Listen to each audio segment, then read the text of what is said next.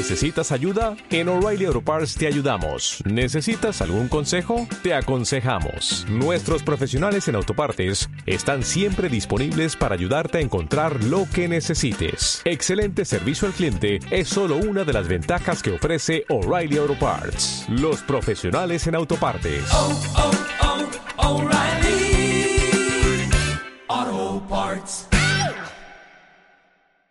Una cordial bienvenida a todos en nombre de la Comisión de Evangelización de la Iglesia. Es una alegría, hemos estado preparando este seminario con mucho tiempo. Desde el año pasado ya vimos con mucha claridad la necesidad, sobre todo en el contacto que tenemos con eh, personas de trasfondo musulmán, la necesidad de prepararnos y de conocer mejor y equiparnos en este área. Así que hoy, 21 de febrero, podemos tener este seminario de testimonio o para la evangelización de musulmanes. Y estamos muy contentos de recibir a un equipo muy nutrido. ¿eh? Así que va a ser un seminario eh, llevado, dirigido, con diferentes participaciones, eh, dinámico, nos han dicho los hermanos que están al cargo de cada una de las partes que en cualquier momento nos sintamos con libertad de preguntar, de clarificar. Es un seminario y por eso también hemos querido hacerlo en este marco para estar más cerca de una manera más acogedora. Así que la interacción es muy importante para que podamos asimilar al máximo todo lo que eh, ellos van a estar compartiendo con nosotros. Eh, varios de ellos vienen de este trasfondo, así que están hablando desde una perspectiva eh, testimonial en el sentido más profundo de, del término y seguramente con nuestras preguntas vamos a poder todavía incidir más, profundizar más y sacar más provecho de este tiempo. Eh, vamos a tener un momento de oración y después os voy a ir presentando las diferentes partes eh, en las que va a constar. Tenemos un bloque amplio de tiempo, no hemos querido ir con prisas y hemos querido dedicarle un espacio suficiente, en principio hasta las 8 si fuera necesario. Eh, haremos un pequeño descanso en medio, en un momento oportuno para levantarnos, estirar las piernas, eh, podernos eh, interaccionar también un poquito. Así que esperamos que sea un tiempo realmente provechoso. Vamos a orar.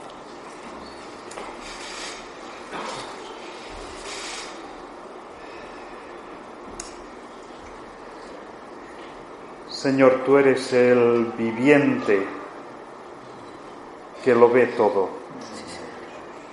Señor, sabemos que estas palabras son muy significativas, este nombre tuyo. Señor, se menciona en un momento clave para la historia de la salvación, para la historia de la humanidad, aquel momento en el que Ismael y su madre están en el desierto. Y Señor, tú intervienes y tú provees y tú te acercas a ellos. Y Señor, es con esa convicción de que tú eres el Dios viviente que ve, que en esta tarde nos acercamos a ti. Y pedimos que este tiempo sea realmente todo un estímulo espiritual, que abras nuestra mente, nuestra capacidad de comprender espiritualmente. Y Señor, que tú también uses este tiempo para despertar en nosotros un amor y un interés especial en el pueblo musulmán. Gracias por los hermanos y hermanas que van a estar compartiendo y pedimos que tú estés con ellos, que les des paz, que les des confianza, esa seguridad que viene de ti al exponer, al compartir testimonios y que podamos ser muy edificados y muy motivados. Señor, bendice puesto este tiempo. En el nombre de Cristo. Amén. Amén. También quiero dar la bienvenida a algunos hermanos de otras congregaciones que estáis aquí. Nos alegra mucho recibiros. Hemos abierto la reunión a las diferentes iglesias del barrio de Gracia, así que eh, algunos hermanos pueden estar viniendo y son muy bienvenidos. Pues vamos a tener principalmente tres partes, si entiendo bien, si no Miguel eh, nos lo expone ahora cuando tome la palabra. Miguel Juez va a ser el primero y va a estar hablando de conociendo otras culturas, ¿eh? cómo plantear el tema de la aproximación a otras culturas. Y después va a ser también nuestro hermano Camel, eh, que él va a tener a su cargo una reflexión bíblica, y también Muna está aquí y ella nos va a dar eh, un testimonio, su testimonio. Así que estos son tres elementos, seguramente habrá también una parte final, pero ya ahí eh, Miguel irá dirigiéndonos. Y queremos daros las gracias por apartar este tiempo y por estar aquí con nosotros, por esta disposición a compartir, lo valoramos mucho y esperamos que, que para vosotros también sea un tiempo especial y que el Señor pueda usarlo en la vida de todos nosotros. Además de Miguel, Camel y Mona, están también Magda, la esposa de Miguel, acompañándole, le damos la bienvenida. Y también está Pablo Luciani, su esposa, eh, Susana y su hija Priscila. Así que estamos también contentos de que ellos estén aquí con nosotros. Los que estuvimos en la conferencia misionera del mes de noviembre, ellos tuvieron, junto con Miguel, aunque no nos pudo acompañar en aquel momento, una parte importante y es interesante ver las conexiones. Una conferencia misionera conecta con lo que estamos haciendo ahora mismo, este seminario, para conocer más del contexto musulmán. Pues sin más, eh, vamos a dar ya paso a Miguel y él entonces tiene la palabra. Adelante, Miguel. Hermanos, es un privilegio estar esta tarde con vosotros. Esto es algo que que normalmente nosotros solemos llevar a las iglesias. Es un taller sobre conociendo a tu prójimo más próximo. Y siempre o Camel o Muna u otros hermanos que nos iban a acompañar en esta tarde, pero surgió también algo similar en Arbós, cerca de Tarragona, y han ido para allá para también tener un taller similar a este y había algunos hermanos que, de acuerdo a las posibilidades del trabajo, iban a poder venir, pero no estábamos muy seguros. Pero lo que anhelamos y deseamos es que em, ustedes tengan toda libertad de preguntar, tanto a Camel como a Muna, ellos contarán su testimonio, habrá reflexión bíblica y pero tengan absoluta libertad, absoluta tranquilidad de preguntarles a ellos desde su propia experiencia como personas que provienen de un trasfondo musulmán y, de aquellas inquietudes que puedan tener, aquellas preguntas que puedan surgir en su corazón, tal vez alguna relación con alguna amistad que ustedes tengan y que no saben cómo hacer para llegar. Yo creo que lo importante de todo esto es la parte que les corresponde a ellos y usted tenga toda la libertad de poder eh, dirigirse a ellos.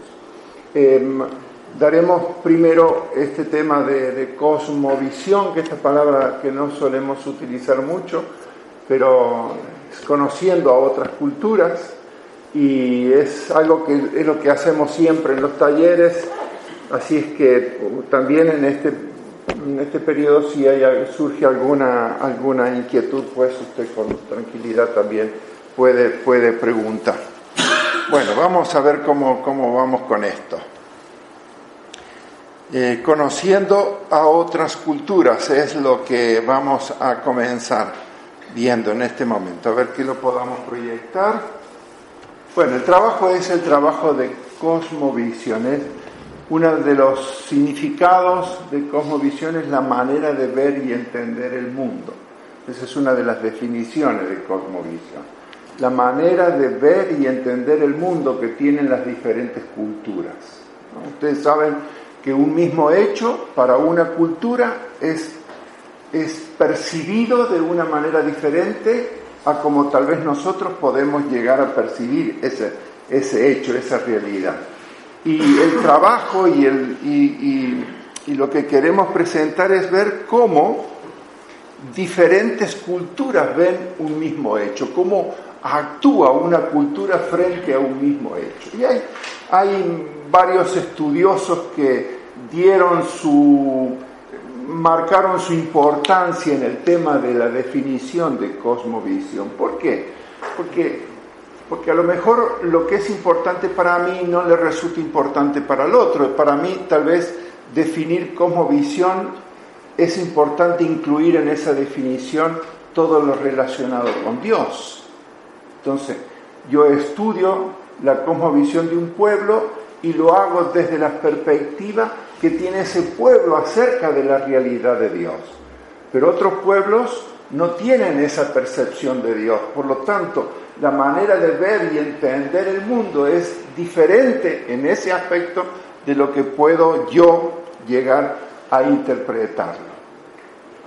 Y en, esto, en este estudio de visión que nace en el año 1700, el nombre y un poco el significado de todo el proceso de visión nace con Emmanuel Kant, ahí, como digo, en el año 1700, ha ido, ha ido modificando a través de los tiempos, porque las culturas no son, no son culturas rígidas, las culturas son dinámicas, las culturas cambian y nosotros podemos ver en, el, en el paso del tiempo cómo aún la sociedad y la cultura española ha ido cambiando y aún también la catalana, ¿no? Cuando nosotros vemos tal vez la manera de vestir normal, cotidiana de una mujer de hace 50, 60 años atrás, no tiene nada que ver con lo que hoy tal vez una mujer de la misma edad de aquella hoy se viste, ¿no?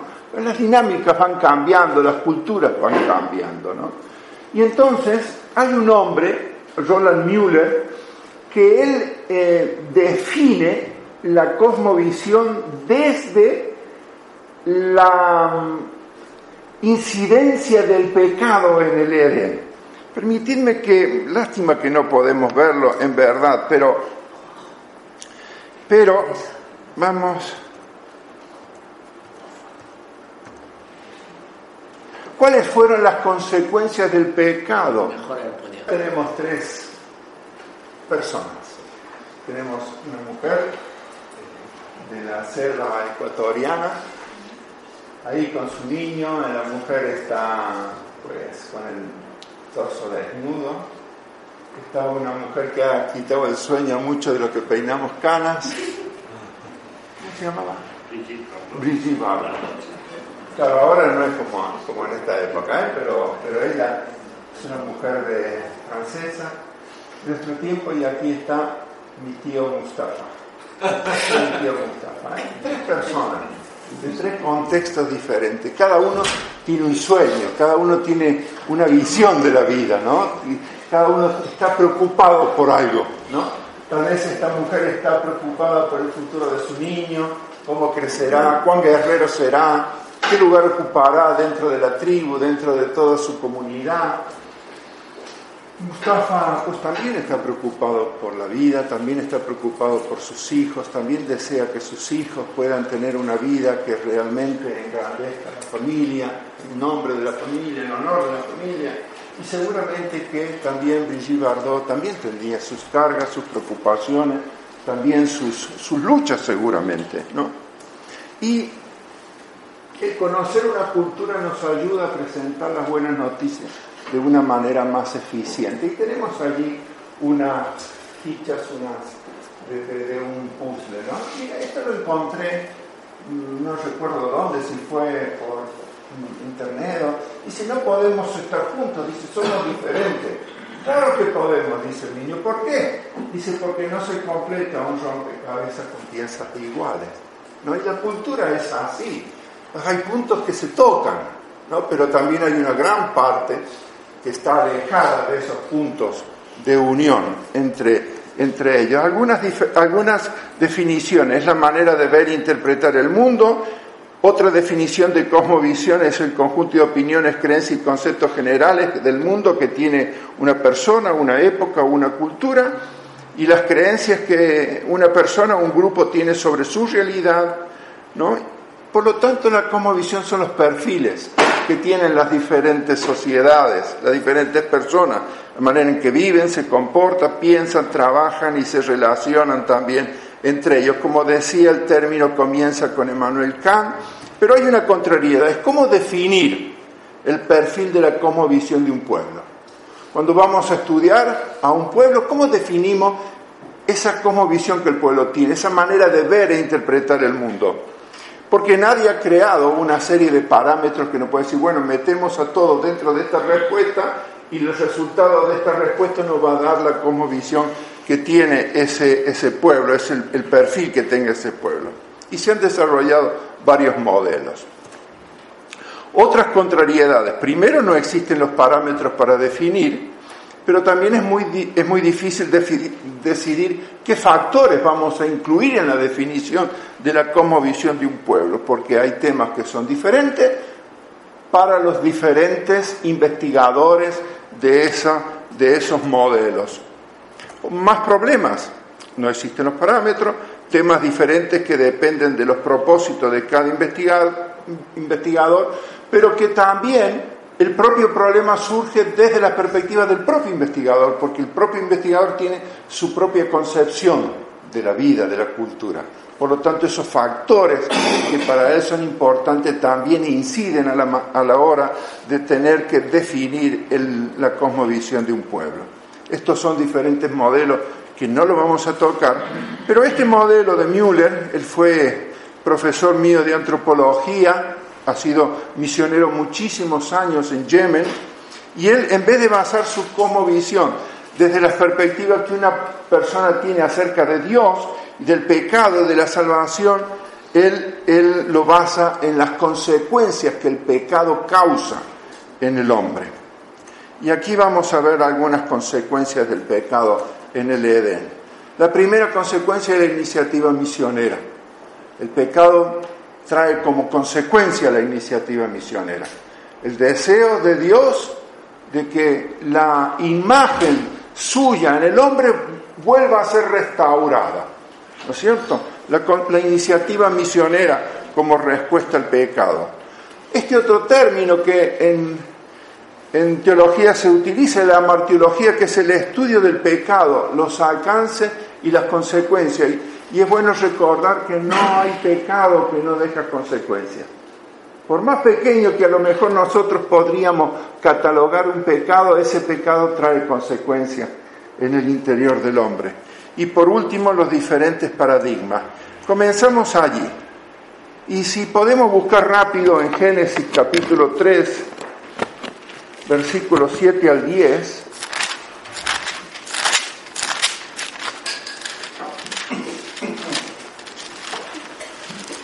Vamos a leer las consecuencias del pecado en el hombre, capítulo 3 del 7 al 10. Entonces dice, fueron abiertos los ojos de ambos y conocieron que estaban desnudos. Entonces cosieron hojas de higuera y se hicieron delantales. Y oyeron la voz de Jehová Dios que se paseaba en el huerto al aire del día y del hombre y de su y su mujer se y el hombre y su mujer se escondieron de la presencia de, de Jehová Dios entre los árboles del huerto. Mas Jehová Dios llamó al hombre y le dijo, ¿dónde estás tú? Y el hombre respondió, oí tu voz en el huerto y tuve miedo porque estaba desnudo y me escondí. Esa es la lectura del Génesis 3 al 10. Y allí nosotros observamos que las consecuencias del pecado produce en el hombre primero vergüenza, culpa y temor. Son las tres consecuencias del pecado en el hombre. Pero el hombre para poder vencer la vergüenza, la culpa y el temor va al otro extremo. ¿Y qué sucede? Que la vergüenza tiene que ser reemplazada, reemplazada por el honor. La culpa por la inocencia y el temor por el poder. Y bueno, tal vez hacer un pequeño paréntesis aquí. Al menos a, mí me ayuda poder eh, responder a la pregunta de cuál fue el pecado en el Edén.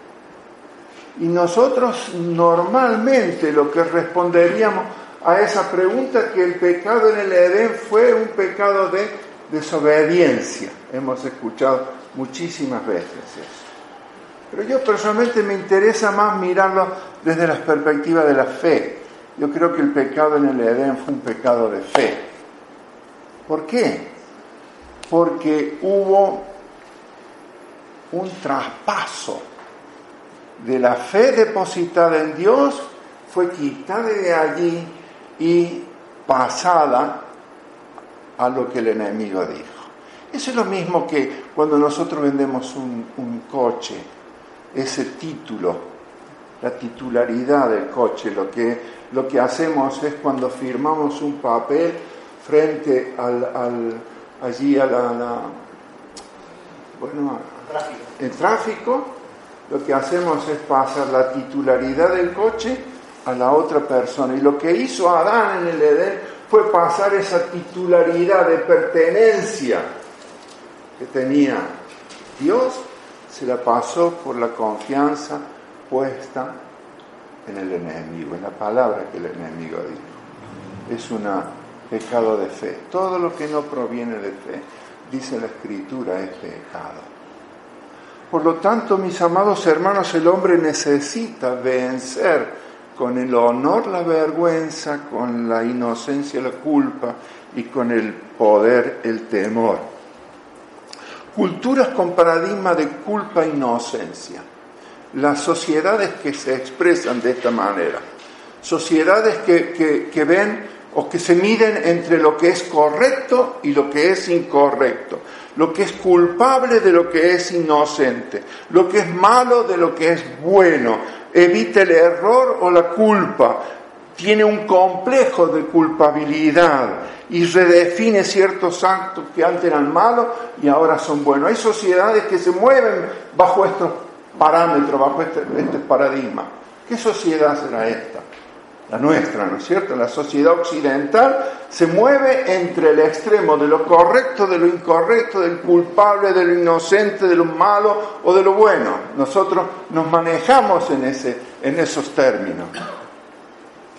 Nosotros nacemos con un complejo de culpabilidad.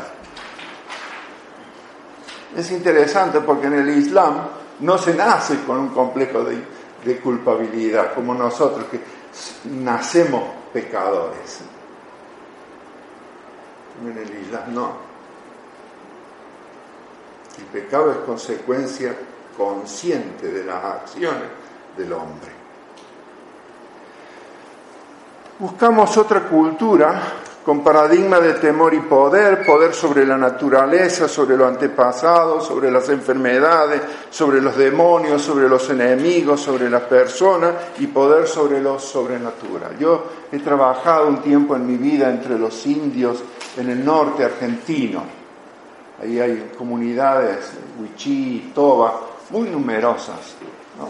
Y es interesante porque la primera vez que yo predicaba con ellos les hablaba acerca del pecado y la gente no entendía nada de esto, el pecado. ¿Por qué? Porque es una sociedad animista que se mueve bajo el parámetro de lo sobrenatural el poder sobre lo natural, el temor a, los, a los, demonios, el temor a la, a la, muerte, el temor a las enfermedades, el temor a los rayos, el temor a las tormentas. Y yo les hablaba acerca del, del pecado, hasta que comprendí que en esa mentalidad, en esa cultura, lo que ellos necesitan es poder. Y entonces se cambia el mensaje para decir, yo conozco a alguien que tiene poder sobre la muerte, sobre las enfermedades, sobre lo sobrenatural, sobre los demonios.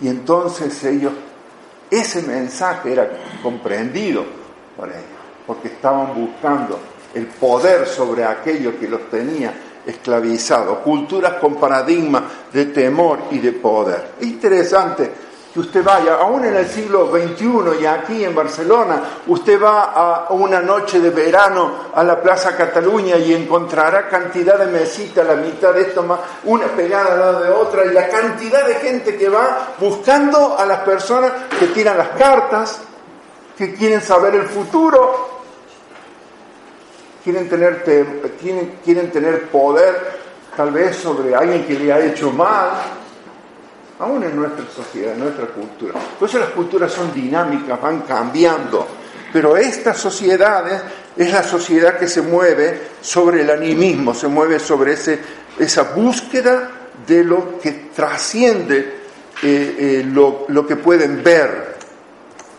la otra cultura sobre el paradigma de la vergüenza y el honor. El honor corresponde al grupo, no al individuo. Está controlado por la vergüenza. La familia o la tribu castiga la deshonra. Es ridiculizado y despreciado quien es avergonzado. Y la juventud siempre representa a la gran familia. Esa es la cultura de Oriente Medio o de Medio Oriente.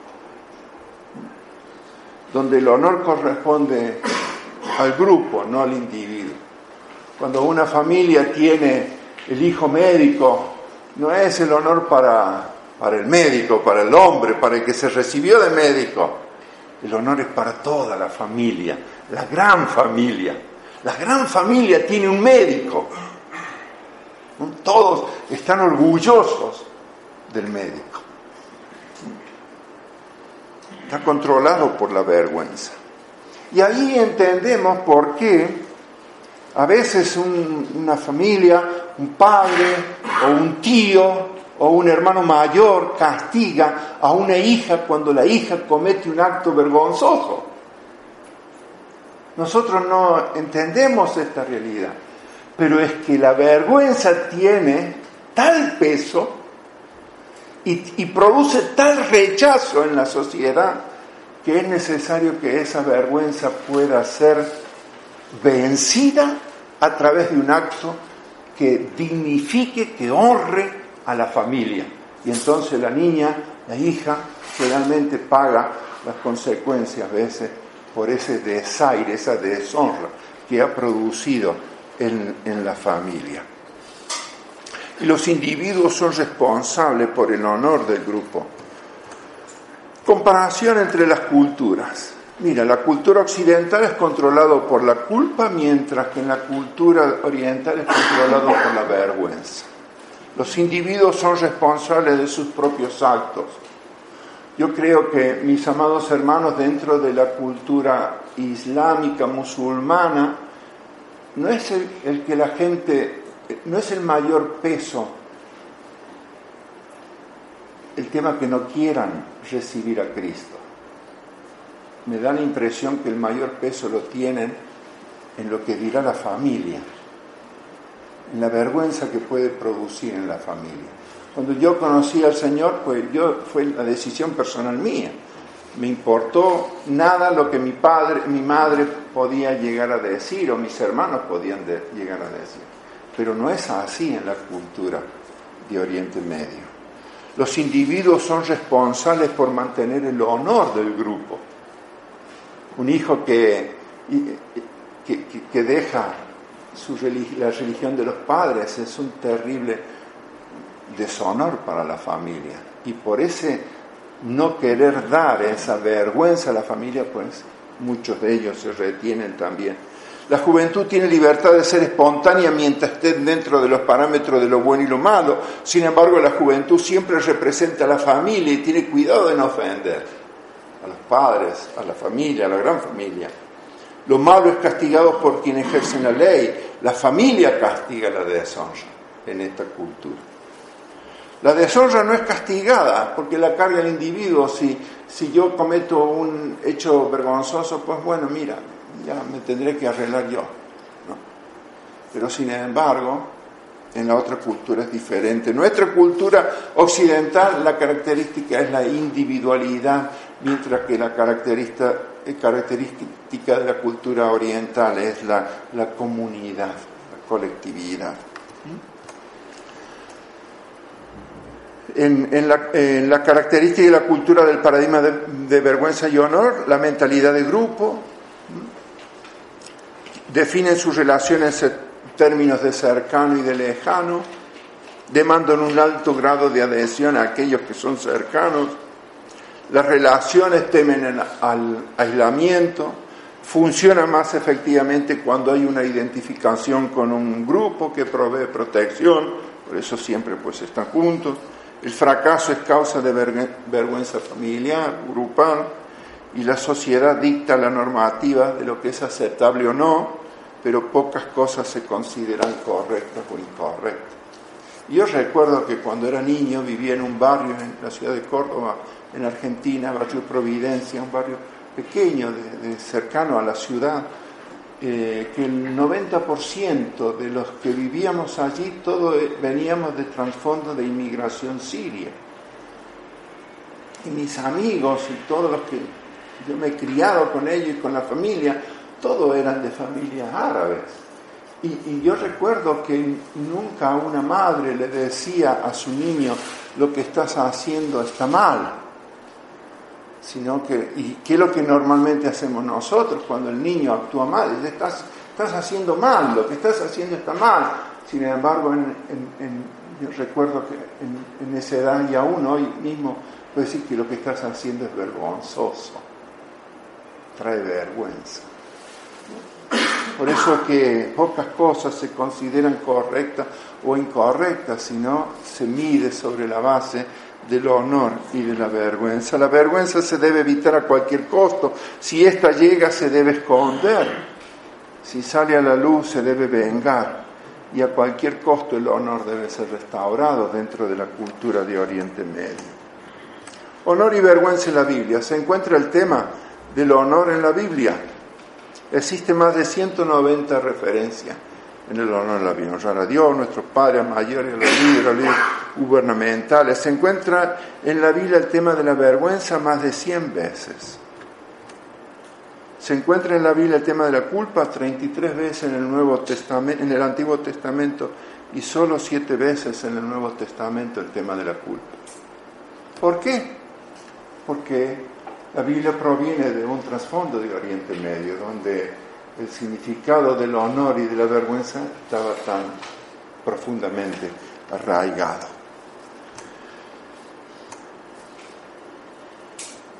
Eh, algún elemento a tener en cuenta en este acercamiento a las diferentes culturas.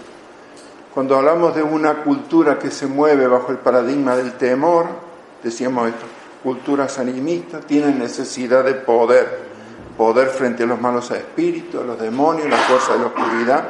Y nuestro mensaje, como le decía recién, es que conocemos a alguien que tiene todo poder. Ese mensaje lo entiende. Cuando yo quiero hablarles del pecado no lo van a llegar a entender, al menos en un primer momento. Pero sí van a entender que hay alguien que tiene todo poder, porque es lo que ellos están buscando por el temor. Ese que tiene todo poder es el que venció a la muerte y se llama Jesucristo. Elemento a tener eh, bajo los paradigmas de vergüenza. Acá hay algunos también temas de, de predicaciones. Dios mueve al hombre de una posición de vergüenza a una posición de honor. Dios nos mueve de una posición de suciedad a una de limpieza, de ser débil a ser fuerte en Él, de morir a resucitar, de estar lejos de Él a ser aceptados por Él. Pero hoy ha nacido un nuevo paradigma en esta sociedad que nos toca vivir. Es un paradigma eh, que, va cambiando, pero a la vez mira hacia adentro de nosotros mismos, que es este famoso posmodernismo que hoy vivimos, ¿no? Donde lo importante soy yo, el hombre, la mujer, yo me constituyo en alguna medida en el centro de mi propia existencia. ¿No? Yo soy el Dios de mi vida. ¿no? nada o poco importa en él, ni el pecado, ni la culpa, ni el temor. Pero a partir de Gesemaní surge una nueva cosmovisión que cambia su génesis. No proviene de un juicio, sino de un veredicto que es consumado es. Y nace un nuevo paradigma. Es un paradigma que ha vencido, tiene victorias sobre la culpa, sobre la vergüenza, y sobre el temor. Esos efectos de temporalidad se modificaron y permiten considerar a la vida desde una perspectiva de eternidad gloriosa, ¿no? Y es la cosmovisión del reino de Dios. En, en esa cosmovisión nos movemos nosotros. No hay temor porque Cristo es todopoderoso. No hay culpa porque Cristo ha perdonado todos nuestros pecados. No hay vergüenza porque Él es nuestra gloria. Y podemos acercarnos a Él, podemos mirarle a Él, podemos tener la certeza de que Él está mirándonos, escuchándonos, perdonándonos, abrazándonos, manteniendo relación con nosotros. Decíamos al principio que conocer a otras culturas nos ayuda a dar un, un testimonio eh, de, del Señor de una forma más efectiva. Les aseguro que por mucho tiempo para mí fue un verdadero fracaso cada vez que predicaba a, los aborígenes del norte argentino, ¿no? porque no entendía estas verdades. Pero cuando se hizo luz en mi corazón y pude comprender aquellas cosas que le estaban atando, aquellas cosas como ellos veían el mundo, cómo interpretaban el mundo, yo poder descubrir eso me ayudó a poder dar el mensaje de una manera mucho más clara y más comprensible para ellos. Vamos a terminar acá. Yo la verdad que deseo que, que los chicos puedan tener, eh, Muna y, y Camel puedan tener todo el tiempo necesario y hemos empezado un poquito, un poquito tarde. No sé si hay alguna pregunta. Si no hay, yo lo agradezco. Damos un poquito Sí. de tiempo, por si hay.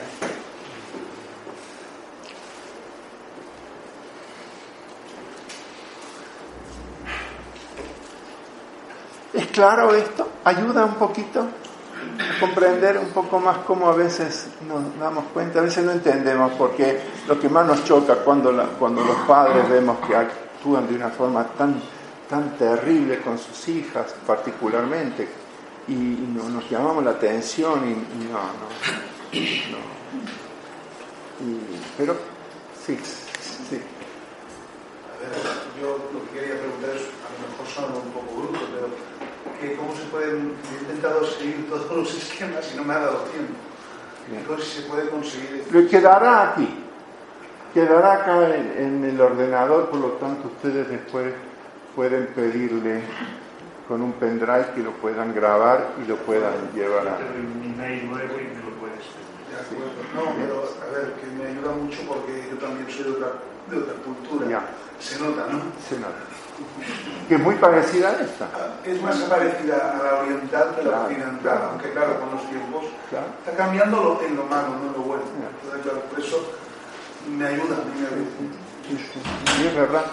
A veces me ha tocado dar este, este, este trabajo con los gitanos y, ellos manifiestan esta realidad ellos se ven identificados con esto, ¿no? como grupo, como familia. Nosotros decimos, por ejemplo, que para nosotros eh, la paz es la ausencia de conflicto, para nosotros, para, los occidentales. Pero para la cultura de Medio Oriente la paz es el honor restaurado. Cuando el honor es restaurado hay paz en la familia. Así que nos ayuda a comprender esta realidad, hermanos. Y cuando nosotros nos acercamos y, trabajamos con la, con la inmigración norteafricana, eh, poder llegar a entender un poquito cómo, cómo, cómo son, a lo mejor no- nos ayuda a, poder cobijarlos de una manera, a no rechazarlos, poder realmente a comprenderlos, a integrarlos, a amarlos como el Señor los ama y, y no verlos como musulmanes, que podamos verlos como personas sin Cristo. Eso nos ayuda. ¿no? Que no, no veamos a las personas como gitanos o como, o como moros. Miremoslos como, como personas sin Cristo. Por fin y al cabo, hay, el mundo está dividido en dos. Los que tienen a Cristo y los que no tienen a Cristo. No hay otra, no hay otra división. No está, Dios no divide por negro, ni por blanco, ni por amarillo, ni por nada. Por lo tanto, que si podemos ver a los demás como necesitados del Señor, como nosotros lo hemos necesitado, nos daremos cuenta que el acercamiento es mucho más fácil. Amén. Muna, ven, ven Muna. A Muna yo la conozco de hace muchos años y para mí siempre ha sido motivo de inspiración esta chica, le digo delante del Señor. Y en muchos años, ya 18 años sé que la conozco, de casi 19, no sé. Yo te bauticé, ¿no? Sí. Bauticé a ella. Y eh, tenga libertad de preguntarle, como mujer que proviene de una familia musulmana. Ella contará su testimonio, lo que Dios ponga en su corazón. Y, yo le decía a ella, anima a las hermanas que no tengan temor ni vergüenza de acercarse a una mujer musulmana y puedan compartir el amor de Cristo con ella. Así que la dejamos un momento, ella pueda, puede compartir y ustedes pueden preguntar. ¿Sí? Sí. Bueno, buenas tardes. Mi nombre es Muna. eh, yo soy de Melilla. eh, y vengo de la familia Berber. Eh, en, el, año 92, 1992, eh, me vine a Barcelona como de visita para visitar a una, a una tía. Y, y de paso eh, conocer un poco lo que es la ciudad de Barcelona. Bueno, pues eh, pasó el tiempo de, mi estancia aquí en Barcelona y regresé de nuevo a Melilla. Eh, yo estudiaba y trabajaba allí en Melilla y hubo un tiempo donde no, eh, no tenía buena relación con mi madre, solo con mi madre. Eh, con el resto de mi familia sí que la tenía. Y, fue la razón de querer volver a Barcelona y ya independizarme.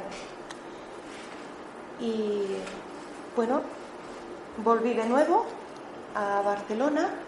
Para mí fue algo muy, muy, eh, fue una decisión muy difícil de tomar eh, porque en mi cultura no es aceptable que una mujer eh, sola eh, se vaya a- que se vaya a vivir a otro país sola.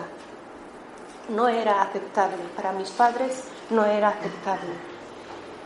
Bueno, pues aún las circunstancias y, la- y las costumbres que habían en la familia, pues yo arranqué y me vine a Barcelona.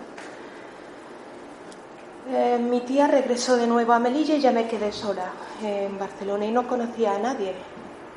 Y bueno, busqué trabajo, eh, me quedé un tiempo como de canguro para cuidar unas niñas y tenía los fines de semana de descanso para poder salir y dar y visitar la ciudad. Y yo en ese, en ese tiempo buscaba de tener eh, amistad con, con alguna chica o amiga, más que fuera de mi país, para poder relacionarme y no estar sola. Bueno, pues en, en aquellos tiempos conocí a unos, en- paseaba por lo que es las Ramblas y conocí a unos misioneros egipcios. Y me dieron una papeleta y en la papeleta ponía una, una dirección, un día y una invitación. Era una invitación. Y había la cruz, la cruz. Y las letras eran en árabe. Y yo no me lo podía creer. Y pensé, Dios mío, digo, pero si son, son árabes y tienen la cruz, ¿estos quiénes son? No sabían que había, no sabían que habían cristianos árabes. Le hice la pregunta a la chica y me dijo, no, nosotros somos egipcios, somos egipcios pero cristianos. Digo, digo, yo no sabía que habían egipcios cristianos. Bueno, pues a raíz de eso eh, cumplí con la invitación y me hice amiga, me hice, hice amistad con ellos. Bueno, pues ellos tuvieron que regresar de nuevo a Egipto y en ese, en ese tiempo yo no sé por qué razón tuve que regresar de nuevo a, a Melilla. Y quedó en mí un, un tipo de, de hambre de querer volver a tener contacto con, con aquella persona. Y hacía conferencias desde Melilla hasta Egipto, a escondidas de mis padres, solo para saber, para volver a tener de nuevo ese contacto con ellos. Yo me sentía bien con ellos, sentía paz con ellos y mucha confianza también. Bueno, pues eh, pasaron los eh, pasaron como dos o tres años y perdí el contacto con ellos y de nuevo volvió de regreso a, a Barcelona. Y se ve que ellos me habían enviado una carta que hoy en día son pastores, ellos, me enviaron una carta y no la recibí yo en Melilla. Y estuvo como un año en casa de mis padres y mi familia no, no me comentó nada de, de, la correspondencia que había recibido. Eh, hizo que una hermana vino a verme, a visitarme a Barcelona y me la trajo. Y, estaba toda arrugada la, la, carta, estaba ya, había perdido hasta el color del lápiz. Y venía un número de teléfono y, un, y el nombre de la, de la persona. Ya ni me acordaba de aquellos misioneros, ni me acordaba de ellos. Bueno, pues cogí, les llamé a ese número de teléfono y se identificaron ellos conmigo. Volví a tener contacto con ellos y ya allí es donde ellos me invitaron por primera vez en la vida de, visitarlos los domingos a la iglesia. Eh, me preguntaron si quería aceptar al Señor. Yo no sabía qué era. No sabía ni siquiera lo que era la palabra convertir yo no sabía lo que era convertir. Eh, y yo, claro, por, por, estar y ganarme unos amigos, pues acepté. Dije, bueno, sí, lo acepto así, ¿de acuerdo? Desde ese momento que hice la oración, no sé qué pasó en mi vida. Hubo mucho miedo en mí, había miedo en en mi persona de hacer ese, de tomar ese paso. Pero desde ese momento mi vida empezó a ser diferente a, a, lo que era. Eh, yo creo que como todos nosotros somos afortunados de que haya llegado ese momento en que el Señor se haya acordado de nosotros y nos haya llamado. Eh, recuerdo que en, en, aquella época, cuando eh, lo recibí como mi Señor y Salvador, eh, no era consciente del, del acto que había tomado o de la decisión que yo había tomado pero luego a largo plazo o a, largo, a, un proceso lento fui lo, conociendo lo que realmente era, quién era Dios. Eh, para mí la Trinidad no era conocida como hoy en día y, y claro, sí que a medida que iba viendo cambios o, respuestas en mi vida, yo quería conocerlo más. Había ese hambre en mí, esa, eh, curiosidad de saber quién es y, y escuchar realmente eh, por él eh, lo que la gente decía. Pues yo quería tener esa relación directamente con él. Bueno, pues así fue escaladamente mi vida de conocer al, Señor. Hoy en día yo sé perfectamente que Jesucristo es mi Señor y que mora en mí. Eh, eh, sé que el propósito de mi vida es la voluntad del Señor y eh, que los planes que tiene el Señor para mi vida se irán cumpliendo poquito a poco. Mis padres eh, lo llegaron a conocer, a saber eh, de mí, de que había aceptado a Jesús. Al principio lo hice, eh, hice el comentario a, a las mujeres de la familia, lo que son las hermanas y la mamá. A los varones no, eh, eh, era un poco de, de respeto, de respetarlos, ¿no? Hasta que pudiera ver eh, si, si había alguien de la familia por parte de las mujeres que me pudieran apoyar para que pudiera entrar y presentarme delante de mi, de mi padre y de mis hermanos. Em, mi madre, cuando lo oyó por primera vez, casi se me pone a llorar. Y recuerdo que me dijo, bueno, esto supongo que será una broma lo que me estás diciendo. Digo, no, no, es toda una verdad. Em, yo creo que en ese momento ella no se lo pudo creer, pero eh, luego con el tiempo ella fue viendo los cambios en mi vida. Recordemos de que eh, cuando salí eh, de Melilla para irme a vivir a Barcelona, para venirme a vivir a Barcelona, era por mi madre. O sea, la relación que llegué a tener, eh, que tengo hoy con mi madre no es la que yo tenía antes. Todas estas pruebas ha ido ella viéndolas durante el tiempo y esto es lo que la ella la ha hecho convencer. Eh,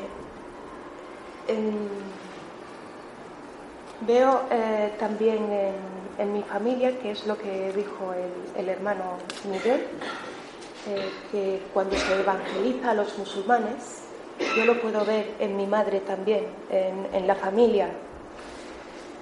Ella tiene hambre y sed de, de- de conocerlo, pero hay un temor para dar ese paso. Y ese temor es la que lo impide. Al ser una persona mayor, pues ella piensa, yo no puedo tomar esa decisión porque dentro de dos- días voy a fallecer y me voy a ver en un problema. Entonces, sería como eh, estar eh, siéndole infiel a su fe, a su religión, por ser, por ser una mujer mayor. Em, esa es la parte de mi testimonio. Eh, eh, para evangelizar, mm, los pasos que he ido dando para la obra, para el Señor, siempre he querido tenerlos con cuidado, ir con paso a paso con cuidado y con la confirmación del Señor. No, eh, no, eh, no puedo dar un paso si no hay una confirmación del Señor y si no hay una oración o un ayuno también. Eh, el Señor lo que, me, eh, lo, que me- em, lo que fue preparando en mí es el entorno, los primeros, los que me conocen. Eh, eh, me he ido presentando y, hablándoles de mi conversión y del Señor Jesús. Eh, mis amistades, eh, una gran parte eh, rompió lo que es la relación amistosa conmigo. Estas son todas musulmanas. Rompieron la relación conmigo y, bueno, están allí. Otras tengo la relación esta cercana y cuando tengo un momento de, de poderles hablar del Señor, pues lo hago, lo hago. Eh,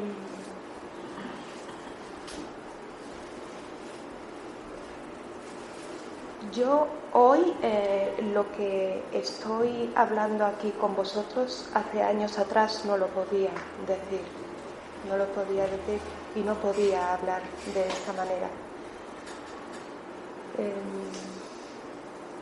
para, en mi caso, para ir a evangelizar a alguien, lo primero es ganarme la confianza, eh, tener una amistad con esa persona.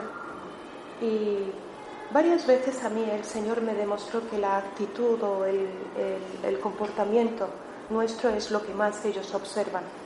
De hecho, yo cuando era musulmana también observaba la actitud de esos eh, misioneros eh, egipcios. Ellos hoy en día eso es lo que observan, nuestra actitud, nuestro comportamiento hacia ellos. Y a raíz de eso eh, entra la amistad. Em, eh, hay un, ejemplo, por ejemplo, me gustaría compartir con vosotros. El año pasado, una amiga que vive en, en Alemania, esta, esta señora está casada y, tienen dos niñas. Eh, cada, cada verano suelo visitar a mis padres en Melilla, pero ese año el Señor no me dio la confirmación para poder salir y visitarlos y no sabía por qué razón. Bueno, al cabo de, de unos días, esta amiga me llama desde, desde Alemania por si podía venir a parar a mi casa. Fue la primera vez que viene esta familia a parar a mi casa, sabiendo de que soy cristiana. Y eh, bueno, pues ella me hizo el comentario, me dijo, Muna, a mi marido nos gustaría que no le hablara, que le hablaras de Jesús. Digo, bueno, digo, vale, no te preocupes. Bueno, incliné la cabeza y pregunté, Señor, ¿ahora qué hago? A ella no puedo, no, no voy a poder hablar de ti. ¿Cómo lo hago? Tengo que respetarlos. Y recuerdo perfectamente que el Señor me dijo, el comportamiento vale más que palabras. Estuvo, estuvieron una semana en casa. Y recuerdo que una noche que estábamos cenando en la terraza, eh, eh, ella hizo un comentario con su esposo y le dijo, por eso Alá, esto delante de mí, por eso Alá ha hecho tantas mujeres que el hombre se puede casar con más de una mujer. Y allí yo comprendí de que el Señor me estaba diciendo, es allí donde tienes que contestar ahora. Y en un silencio era como si me hicieran ellos una pregunta. Fue eh, eh, intercortada la, pregunta de la señora. Y comprendí de que el Señor quería que le respondiera en eso. Y el Señor me dio Génesis, Adán y Eva.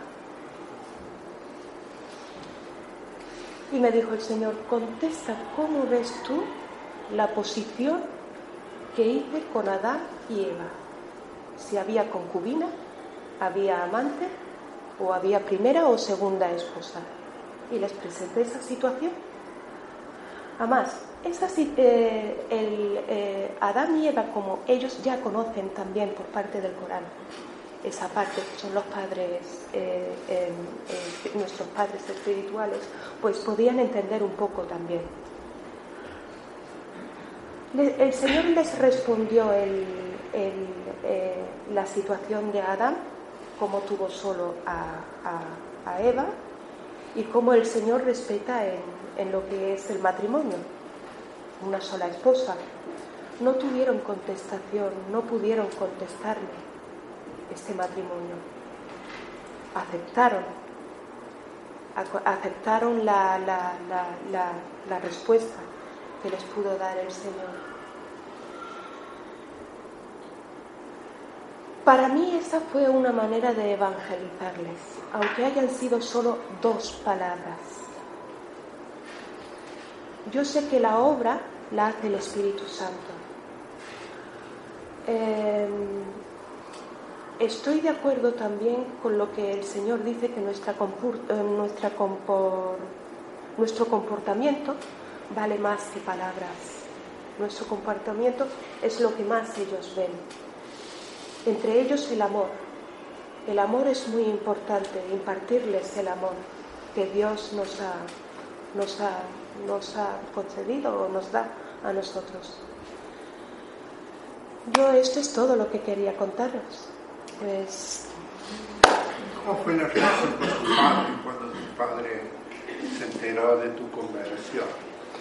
sí, bueno, eh, mi padre en el 2000, mi padre en el 2012, esta es una segunda etapa de mi vida, en el 2012 vino a visitarme a Barcelona y antes de nada me llamó por teléfono y me dijo, necesito ir al médico a traumatología porque se había caído y se hizo daño en la rodilla. Y vino por primera vez a visitarme aquí a Barcelona.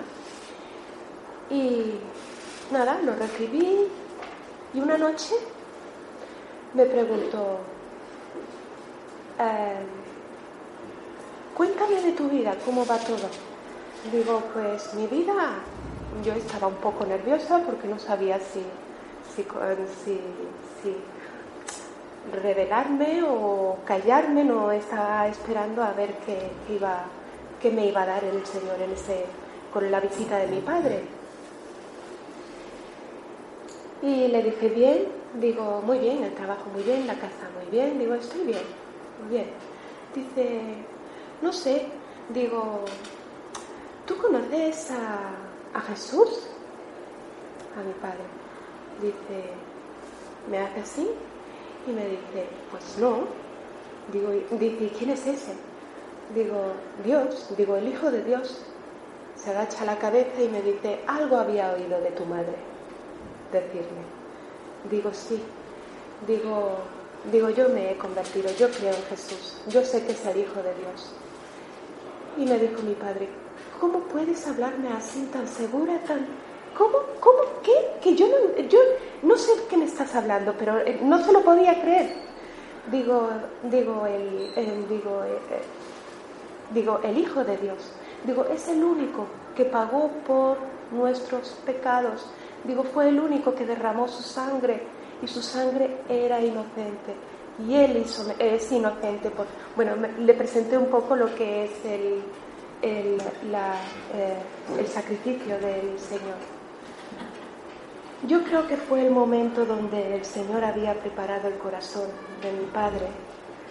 Y es algo que, eh, que hoy pensando en ello, estoy segurísima, estoy segura de que, mi, eh, de que eh, la visita de mi padre y el momento donde le presenté a Jesús era todo programado por el Señor. Dos días después eh, yo tenía que ir al culto y me dijo, me preguntó mi padre, ¿a dónde vas? Digo, a la iglesia, digo, ¿te quieres venir? Y me dijo, ¿a la iglesia vas? Digo, sí. ¿Es que también vas a la iglesia? Digo, claro. Dice, madre mía, lo que he hecho contigo, Barcelona. Digo, no, digo, no, digo, digo, es la verdad, papá. Digo, bueno, digo, ¿te quieres venir? Y me dijo, vale, dice, bueno, vamos. Y se vino conmigo. Y lo llevé a la iglesia. Cuando entramos, se sentó a mi lado y él se puso todo cómodo. Se puso cómodo. Y el pastor empezó a hablar de la vida de mi padre. empezó a hablar de su situación. mi padre tenía unos pequeños problemas porque él es casado por segunda, por segunda vez y tiene hijos con, con la segunda esposa. Y los hijos de la segunda esposa, pues no, no había buena, buena relación con, con mi padre. Y es algo que me había comentado un día antes. Pues el pastor empezó a hablar de esa situación, o sea, totalmente lo que él me había, me estaba explicando. y mi padre se quedó asombrado porque no, no, no, no, no, no podía dar crédito de lo que estaba oyendo. Se puso rojo, colorado, colorado y me miraba de vez en cuando y me decía, y me decía, ¿pero tú habías venido antes? Digo, no, no, si yo, ¿cómo voy a venir? pensando él de que yo había hablado con el pastor acerca de la situación de mi padre. Se imaginó eso. Se imaginó eso. Bueno, cuando terminó la, la, la, la y todo, estaba satisfecho, contento. Y recuerdo que el pastor dijo, eh, ¿hay alguien que quiera aceptar a Jesús? Fue el primero en levantar la mano, mi padre.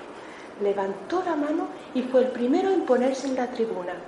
Y hasta hoy lo recuerdo perfectamente, como el día de hoy, cómo levantó las manos para re- recibir al Señor como su Señor y Salvador.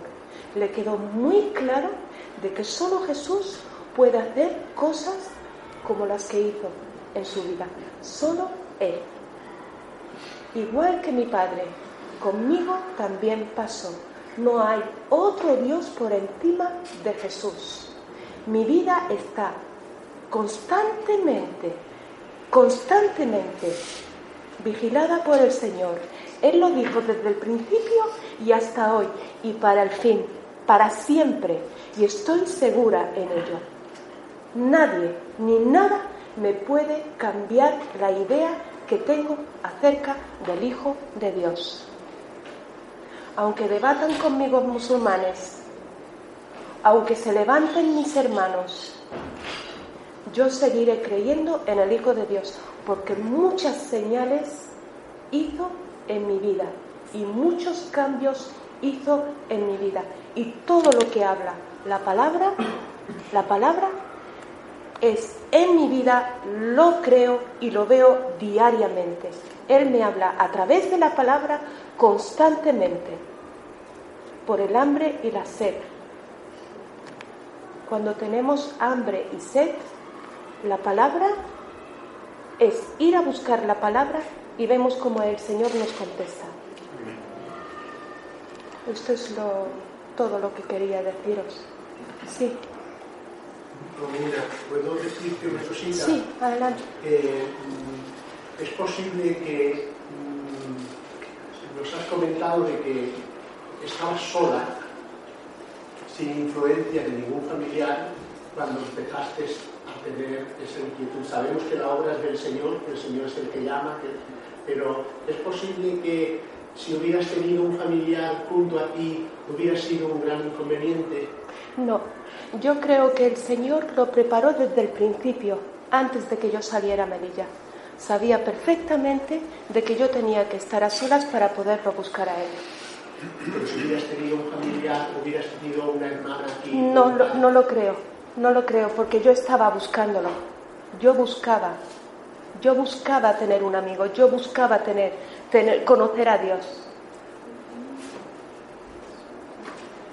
Es mejor acercarnos a una persona musulmana cuando mm, queremos presentarle el Evangelio, estando sola o estando en grupo o estando acompañada. Lo recomendable para, para mí es, lo mejor es cuando hay una sola persona, porque cuando hay dos se, se, se respalda uno al otro y hacen fuerza los dos. Entonces, no, eh, si hablan los dos a la vez, ya no hay eh, tiempo para que nosotros podamos hablar. Ellos mismos se, se, se, se- protegen uno al otro. Entonces, yo creo que lo mejor es una sola persona y El tema de hombre y mujer, ¿cómo lo ves tú? para evangelizar. Recuerdo que, la eh, que una, eh, una amiga mía también, en, en musulmanes, eh, la invité, invité una vez a, a esta familia a comer a mi casa y la, la esposa sabía eh, que yo era del Señor, que me había convertido, pero el marido no porque era un, musulmán muy, muy cerrado, era musulmán muy cerrado y tradicional. Y eh, de hecho, eh, eh, el, eh, el hecho de venir a casa y presentarse en casa de una mujer soltera, pues tiene que estar la esposa y yo tengo que ir bien vestida. Porque voy a recibir a unos musulmanes. Eso no cambia de que el Señor está aquí. Pero es también. conveniente que un hombre hable a una mujer o como... Sí, cuando está la esposa. Ah, pero, por ejemplo, Sí. solo. O sea, No, no. una mujer o un hombre, nosotros, ¿no? ¿Es conveniente hablar con una mujer o el hombre con el hombre y la mujer con la mujer? Eh, yo creo que es muy deshonroso que un hombre hable a una mujer musulmana o uno- una mujer cristiana hable a un hombre musulmán. Eh, pasan muchas cosas por la mente de, de- de los musulmanes, muchas cosas. Yo creo que la mujer es con la mujer y el hombre es con el hombre hasta que conozcan al Señor. Nosotros podemos compartir entre nosotros, pero ellos no, tienen otra mentalidad, tienen otra manera de pensar. Y lo primero a lo que ellos apuntan es lo malo, lo malo. O sea, no van a estar atentos a lo que es la palabra, a lo que tú les vayas a evangelizar. Ellos estarían pendientes de otra cosa. En el caso con esta amiga, sí, he podido hablar con el esposo, pero estando ella. Estando ella. ¿Ves? Esto es todo. Otra pregunta. En el contexto de la iglesia, igual hay algunos hermanos que podrían hablar con más conocimiento que yo. Eh, vienen familias musulmanes, a veces viene la, esposa con algún hijo, a veces viene el matrimonio. Eh, en ese contexto de dar y brindar ayuda con los alimentos, eh, ¿qué tipo de relación mm, se puede entablar? Eh, ¿Es oportuno hablarles del Señor en algún momento? Eh, ¿Qué sugerirías? ¿Cómo acercarnos en un contexto de... Mm, ya. Eh, yo creo que lo, lo primero es la amistad. La amistad y, el amor. Que ellos no se sientan eh, diferentes. El trato, sobre todo, que vayan a recibir, que no sea diferente a, a, a otros, a otras personas. Eh, Creo que el Señor es el que prepara el momento donde tienes que presentarles al Señor. Eh, Lo, lo primero es el testimonio, el carácter, nuestra actitud, es lo que ellos observan. De hecho, yo tengo amigas que me dicen, uy, yo he ido a, la, obras eh, sociales y qué buena es esa gente. Están llenos de amor. Una, están llenos de amor. Es lo que ellos ven, es lo que ellos ven. El oír creo que viene después, pero es lo que ellos, la visión que tienen es de nuestro comportamiento. ¿Por qué te llamó a ti la atención aquel folleto o estampa de la cruz con, Con la invitación, en letra árabe, en tu idioma? Sí, ¿Por eh, qué te llamó la atención? porque no podía creer, yo no sabía que habían árabes cristianos. Pero cono- identificabas la cruz claramente. Sí, sí, identificaba la cruz. Sí. Para mí, en el, eh, cuando yo era musulmana, la- Jesús, la cruz, era una cruz, un palo, y, Jesús era un muñeco. Un muñeco que colgaban todos los católicos en la iglesia. Para mí, era lo que era entonces, pero hoy en día no. Todo eso se ha ido desvaneciendo con el tiempo, se ha ido borrando y ahora creo en la persona de Jesús, en la persona de Jesús. Una pregunta, si, si, digamos, si yo encuentro a una chica en el pueblo y le quiero comenzar a hablar y veo que, que, que- que anda mal, que se está sintiendo mal y le, le quiero mostrar afecto, ¿eso está bien? ¿Está mal? ¿Lo percibo No, no, está muy bien, está muy bien, está muy bien. Incluso ellos piden la oración. Cuando hay una amistad o cuando se dejan, se dejan, eh, incluso si tú quieres orar por esa persona en ese momento, si tienes alguna relación con ella, ¿ves? lo puedes hacer. Si lo no hay- aceptan. Si no hay relación, si nada más le he conocido en ese momento. Eh, se lo puedes demostrar. Se lo puedes demostrar el, el- el afecto.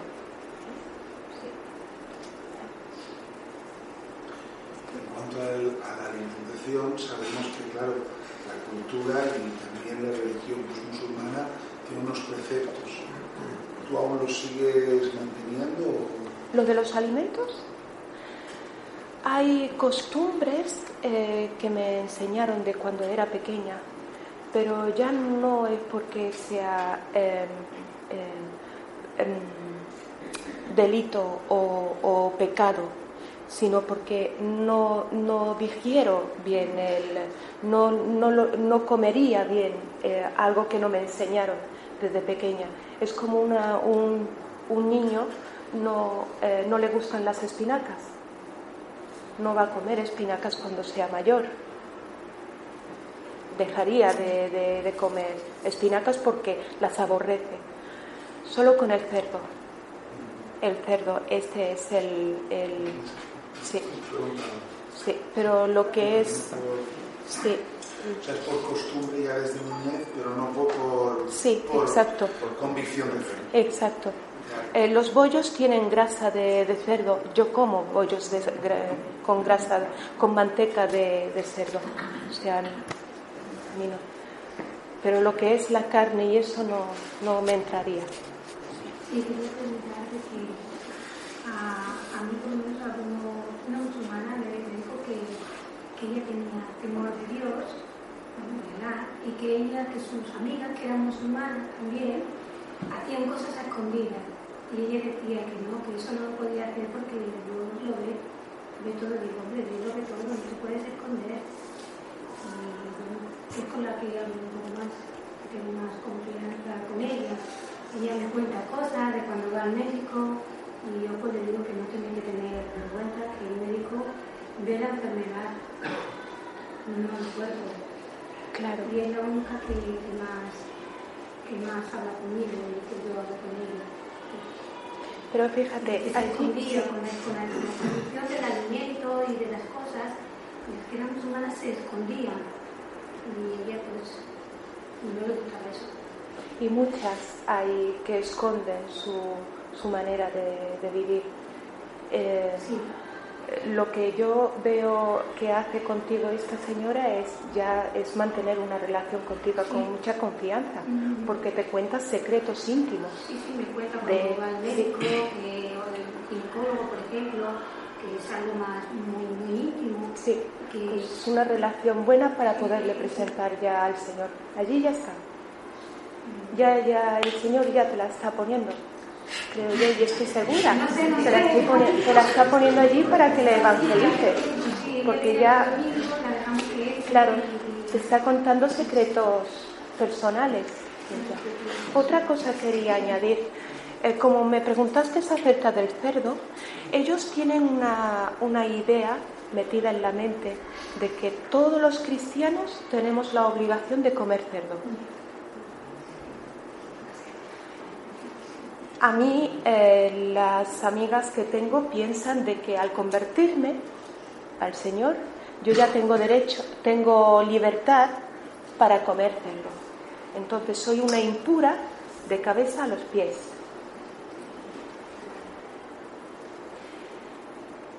Tenemos que demostrarles también de que el Señor no nos manda a comer alimentos estrictamente que podemos tomarlos como que no podemos tomarlos, pero que eh, el, convertirnos al Señor eso no nos obliga a comer cerdo.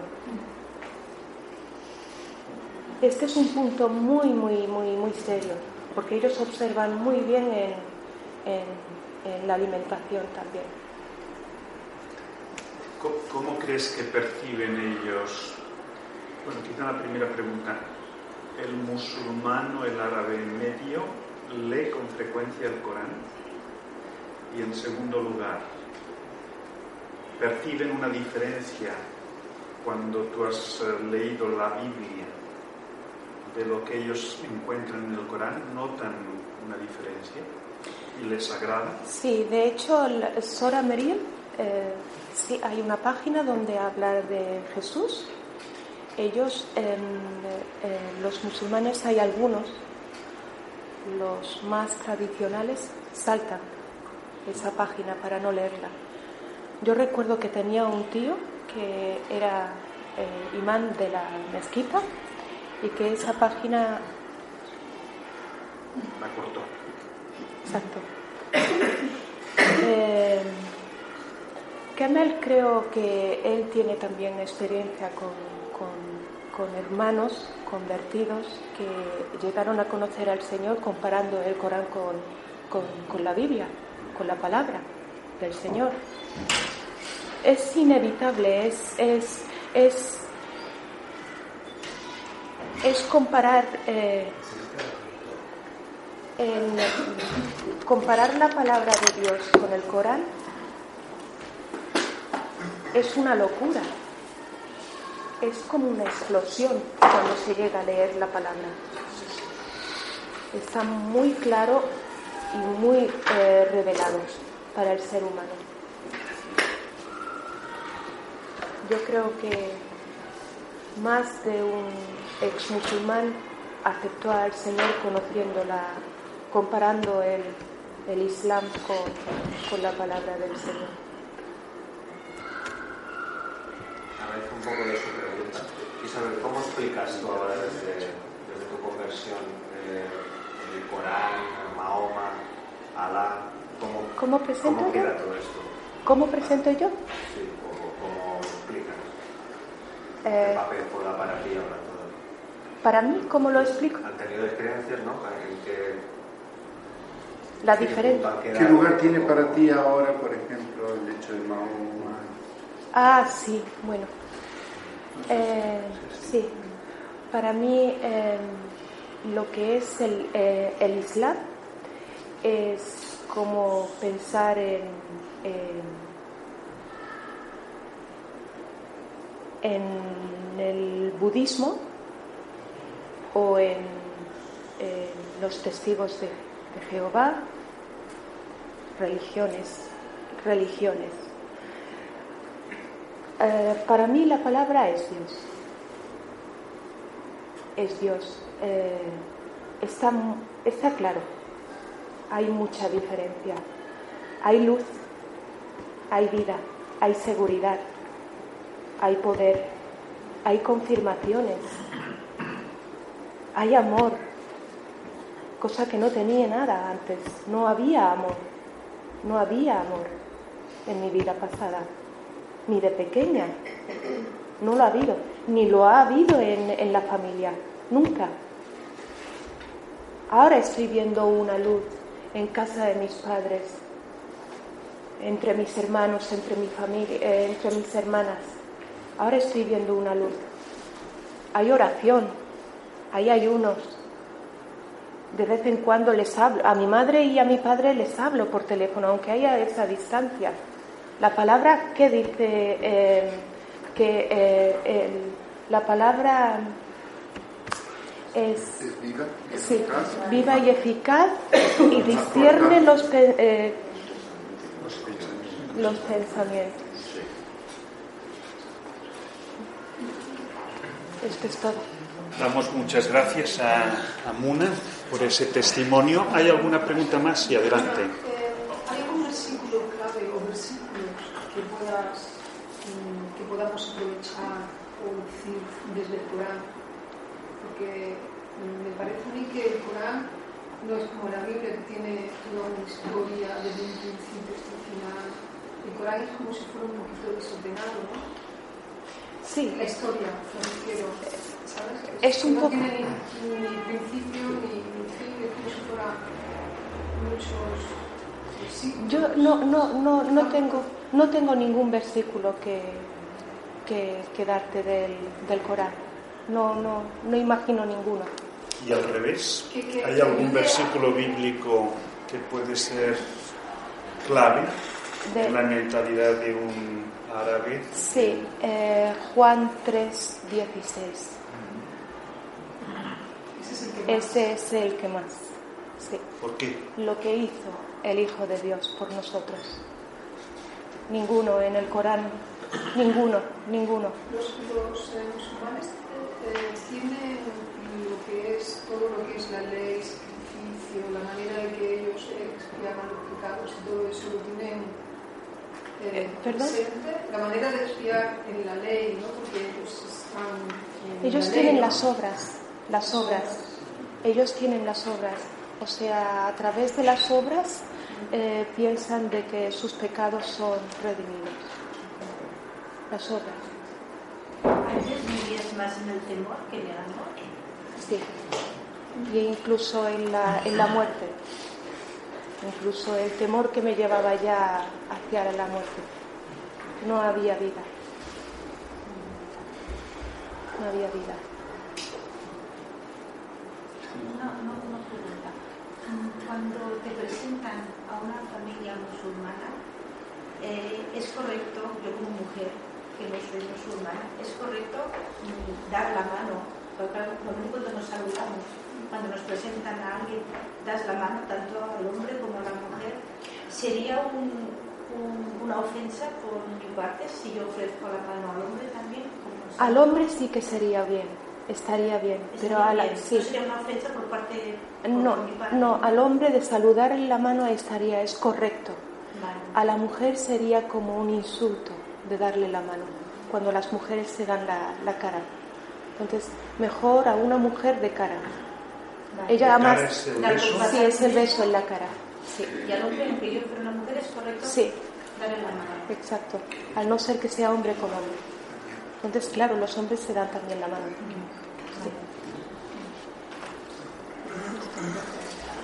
No quiero interrumpir. Vamos a ver, eh, Muna, no te marches todavía. ¿Hay alguna pregunta más? Creo que es muy rico y muy bueno y nos está ayudando. Esther, ¿tú quieres preguntar también? Sí, cuando un musulmán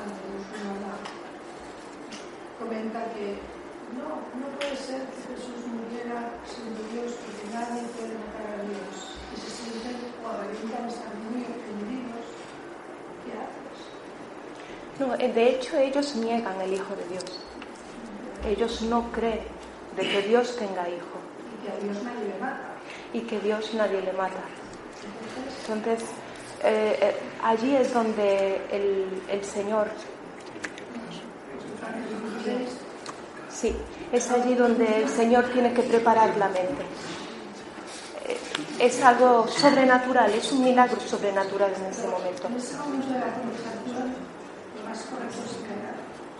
¿Perdón? En ese punto de la conversación, cuando la persona manifiesta este argumento, esta convicción, es mejor callar y seguir la amistad. Sí, sí, sí. Lo correcto es callar, es callar y pedir al Señor dirección. Muy bien, pues muchas gracias, Amuna.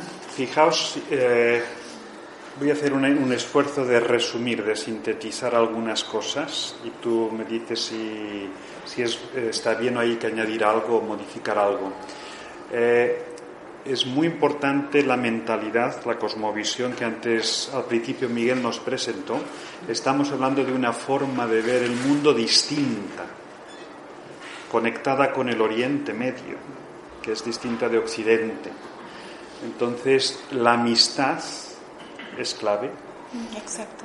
También esto para los occidentales es clave, aunque seamos individualistas, la amistad es clave a la hora de dar testimonio. En esto no somos diferentes. Eh, el énfasis que ella ha puesto en el amor, en el interés. ¿eh? Eh, Quizá ese valor de Juan 3:16, de tal manera amó Dios al mundo, que envió a su Hijo, que entregó a su Hijo. ¿no?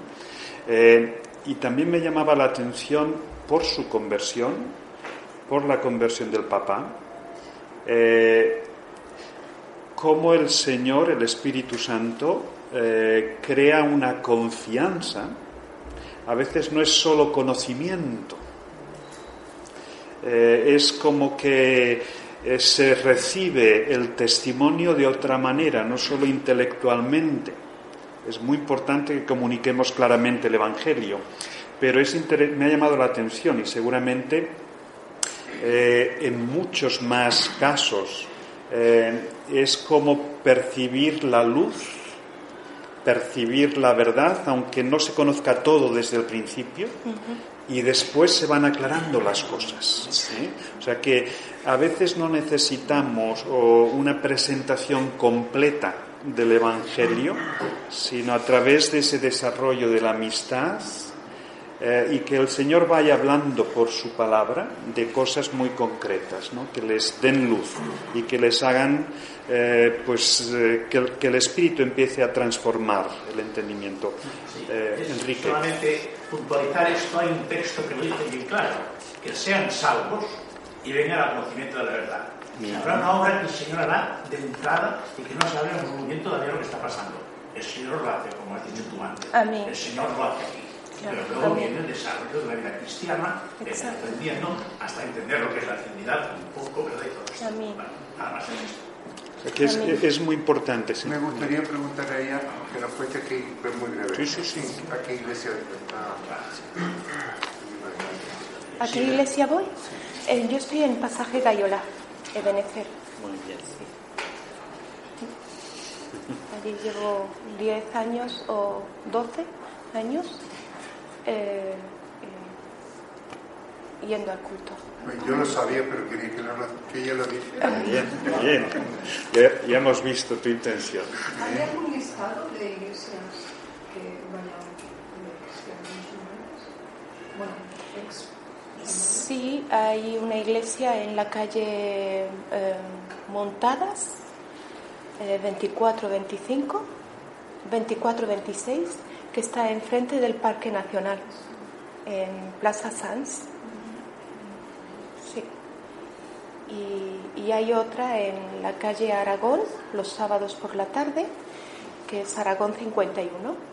Y en Rubí, que hay un pastor Y en marroquí. Rubí, y en Rubí eh, no sé la dirección de Rubí, pero el hermano lo puede decir. Pero para mí tiene mucho valor la pregunta de Miguel, que Muna está yendo a Pasaje Gayolán.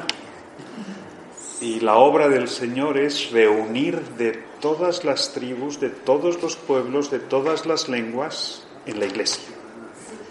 Y las iglesias étnicas tienen su lugar, el Señor sabe, pero donde se ve el poder del Señor es cuando personas de tantos trasfondos y tan diferentes nos unen y nos trae a su conocimiento, ¿no? O sea que ese testimonio es poderosísimo.